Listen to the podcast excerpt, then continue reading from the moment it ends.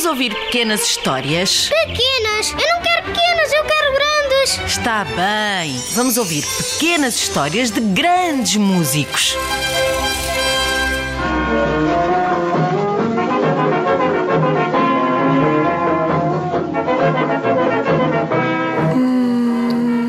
Isto não é uma música de carnaval. Sim, esta é a primeira marchinha de carnaval da história, Oh Abre Alas. Foi composta por Francisca Edviges Neves Gonzaga, nascida no Rio de Janeiro a 17 de outubro de 1847. Vou abrir alas, eu quero passar. Peço licença pra poder desabafar. A jardineira abandonou meu jardim. Ficou na história da música com Chiquinha Gonzaga e ainda estava na barriga da mãe e já causava confusão. Confusão? Porquê? Porque a mãe era filha de uma escrava negra libertada por quem se tinha apaixonado um militar de ilustre linhagem. Ah, já estou a imaginar. Um casamento entre raças era escandaloso. Por isso, a menina foi colocada, ainda bebê, numa roda dos expostos. Ah, isso era a roda dos enjeitados. Antigamente, muitas mulheres tinham de deixar em conventos os filhos que não podiam criar. Pobres crianças. Mas Chiquinha Gonzaga teve sorte.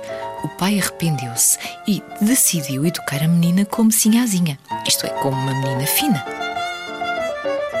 Então aprendeu a ler, a fazer cálculos, estudou ciências e latim, bordava e tecia. Ai, mas nenhuma dessas atividades a entusiasmava.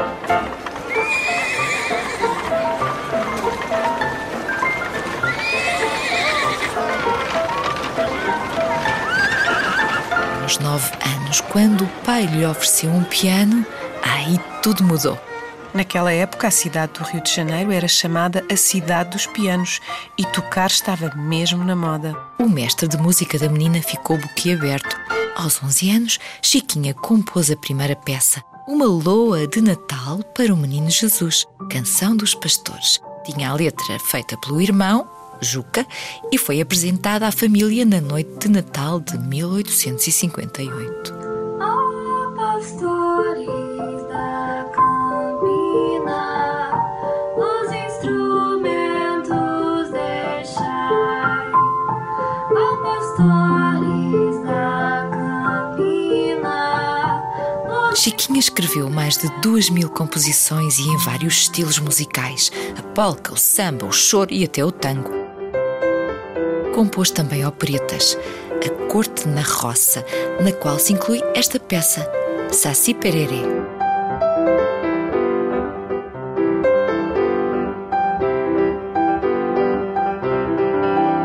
Eu sei o que é um saci. É uma espécie de duende com uma só perna, uma figura típica do folclore brasileiro.